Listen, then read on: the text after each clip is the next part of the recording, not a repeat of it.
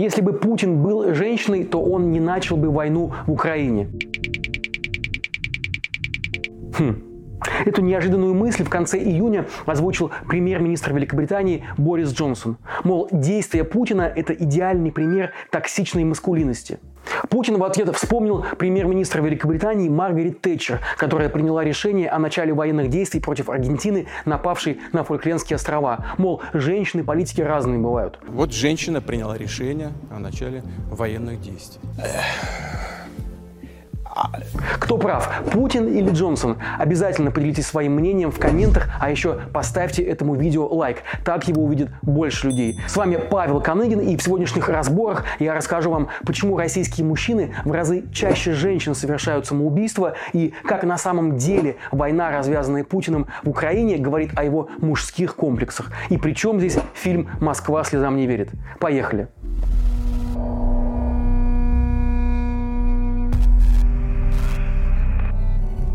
Некоторые ученые говорят, что история человечества изначально складывалась как история доминирования мужчин над женщинами из-за частых родов и заботы о потомстве. Это неправда. Археологические находки, например, доказывают, что в доисторические времена не только мужчины были вождями и воинами, женщины тоже становились верховными жрицами и даже военными предводительницами.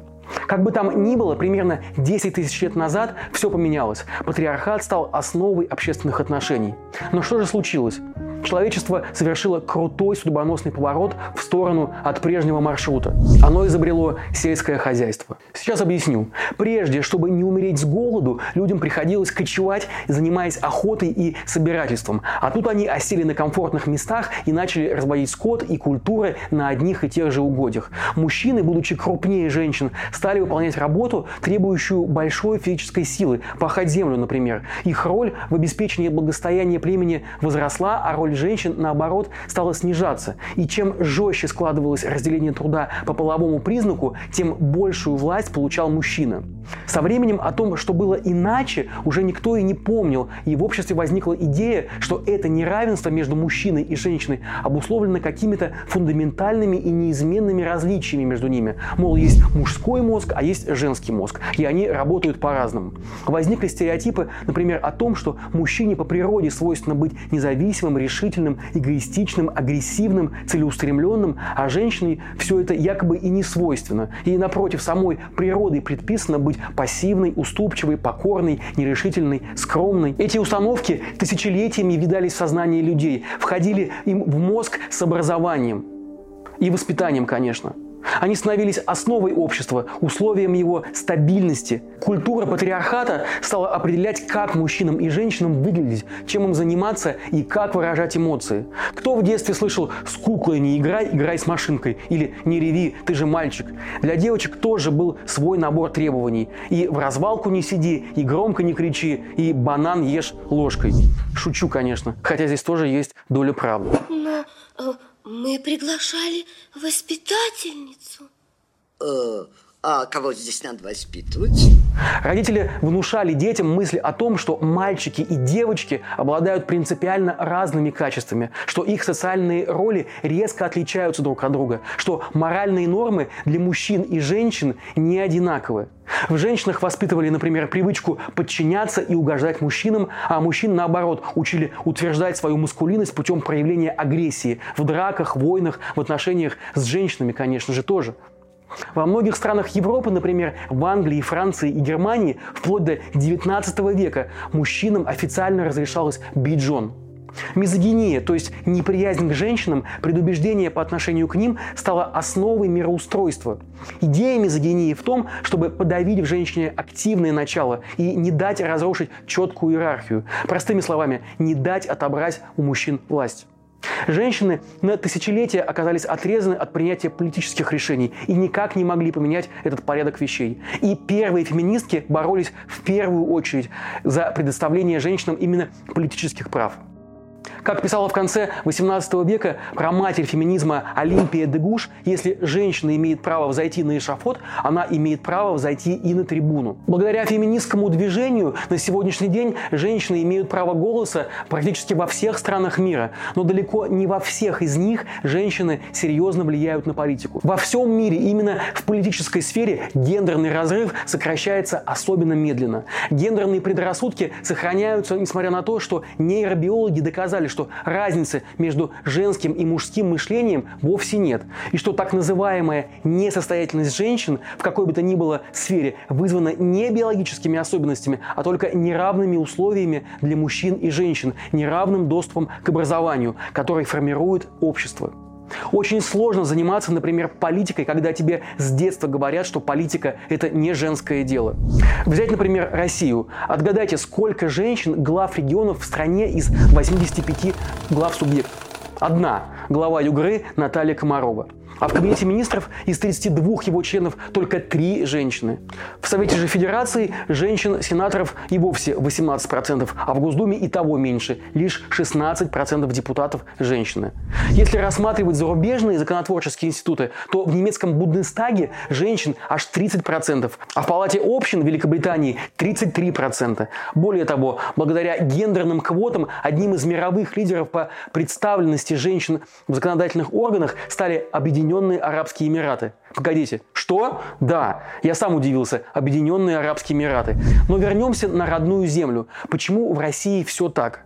Слышали, что у мужчин и женщин в Советском Союзе были равные права? Так вот, это миф. С одной стороны, в советской политике существовали гендерные квоты, сейчас в России, кстати, их нет, но в действительных полномочий эти органы власти куда допускались женщины, не имели. Реальная власть оставалась в руках мужчин. За все время существования Советского Союза лишь несколько женщин занимали министерские посты. При этом ни одна женщина не удостоилась чести войти в состав Политбюро, высший орган государственной власти. В советском обществе действовали патриархальные установки с традиционным распределением ролей.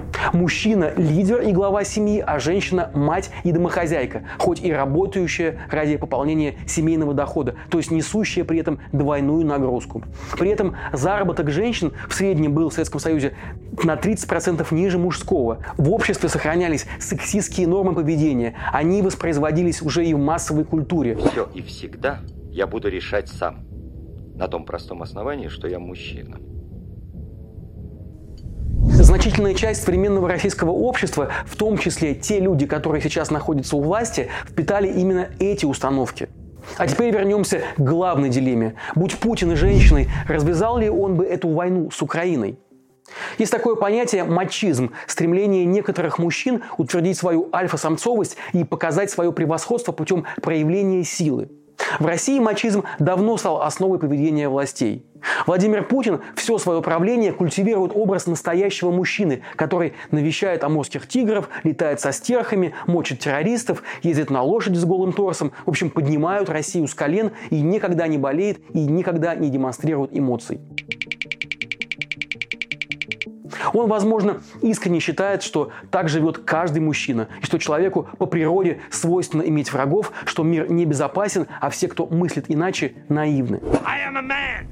Окружение президента – это тоже почти сплошь матча, как и он, чего стоит, например, один министр обороны Сергей Шойгу или бывшие путинские охранники, назначенные патроном на высокие государственные посты. Но в этом мужском клубе есть незыблемое правило – Путин всегда должен оставаться главным альфа-самцом. Поэтому он то на миллиардера Олегу Дерипаску публично наедет, то на главу службы внешней разведки Сергея Нарышкина будет рычать. И при этом мы не видим рядом с Путиным женщины. Его бывшая жена Людмила всегда оставалась где-то в тени, но при этом нам дают понять, что женщины Путину не отказывают. Такого, как Путин, чтоб не обижал, такого, как Путин, чтоб не убежал.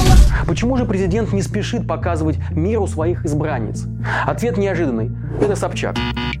Михаил Зыгорь в своей книге «Все свободны» объясняет это стремление Путина не делать свою жену заметной фигурой очень просто. Мол, жена первого мэра Санкт-Петербурга Анатолия Собчака Людмила Нарусова всегда была на виду. Она охотно давала интервью, ярко одевалась, что не нравилось петербуржцам и петербурженкам, конечно, тоже, потому что мизогиния свойственна не только мужчинам, но и женщинам. Это называется внутренней мизогинией.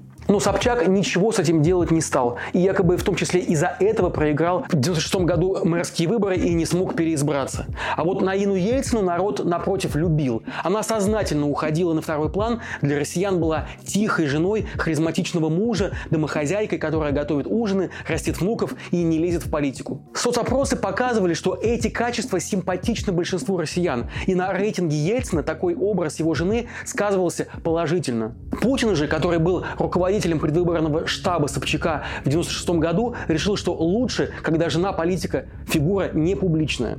В путинской системе координат все, что ассоциируется со словом «женщина», считается признаком слабости. Поэтому своих врагов он постоянно феминизирует. Например, западных лидеров он постоянно обвиняет в истерии, потому что верит, что истеричность, то есть эмоциональная нестабильность, это характерная черта именно женского поведения. Отсюда же все эти шутки про «нравится, не нравится», «терпи, моя красавица», адресованная и украинским властям.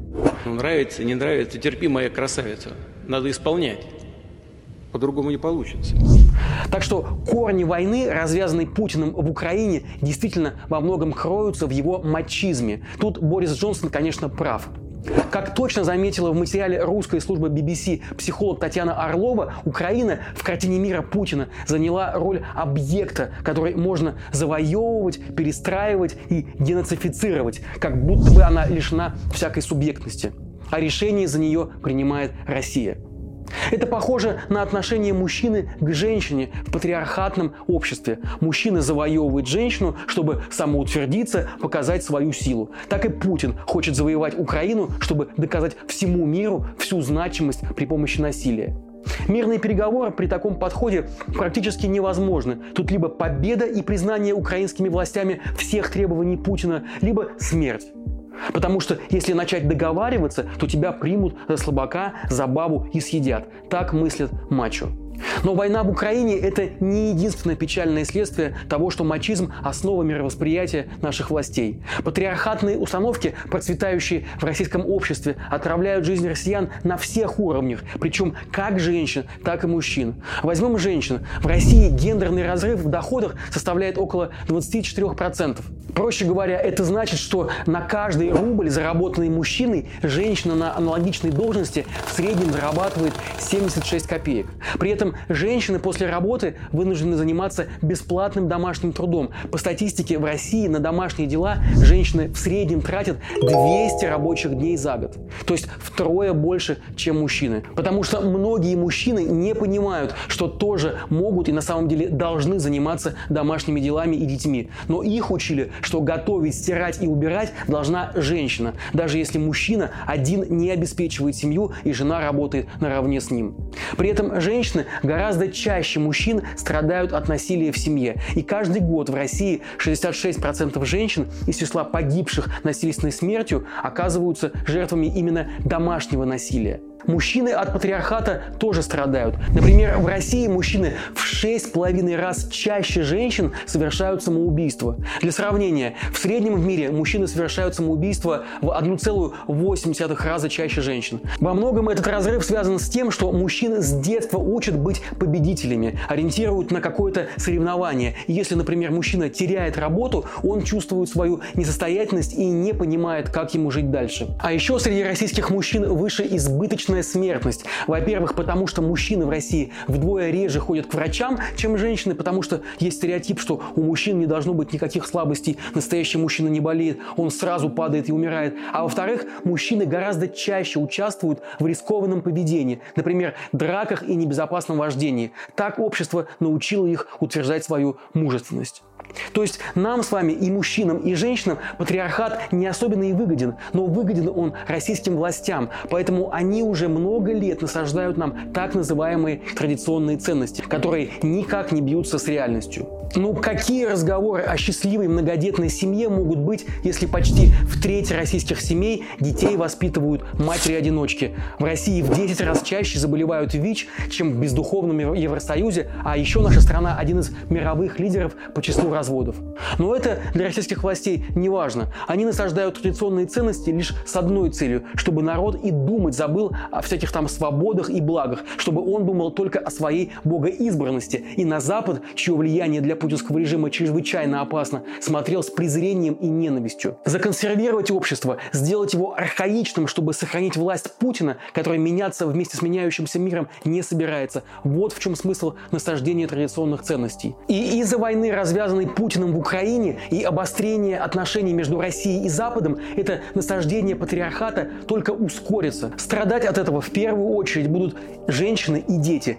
Например, уже в начале июля печально известные члены Совета Федерации Елена Мизулина и Андрей Клишес внесли в Госдуму законопроект о поправках в Семейный кодекс. Из него предлагается убрать пункт о том, что родители не вправе причинять вред физическому и психическому здоровью ребенка, а способы воспитания должны исключать жестокое и грубое обращение с детьми.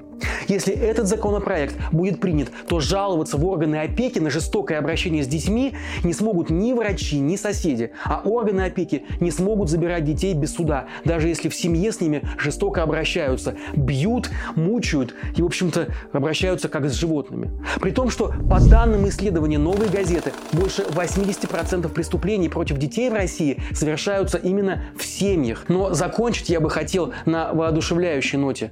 В целом, человечество движется в сторону гендерного равенства. Очень многие страны прекрасно понимают, что гендерное неравенство ухудшает жизнь людей всех полов и тормозит развитие всего государства, в том числе и в экономическом плане.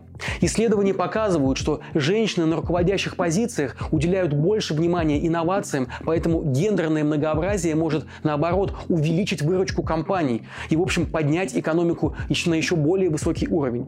И во многих странах ЕС уже несколько лет действует обязательная квота на представительство женщин в советах директоров крупных публичных компаний.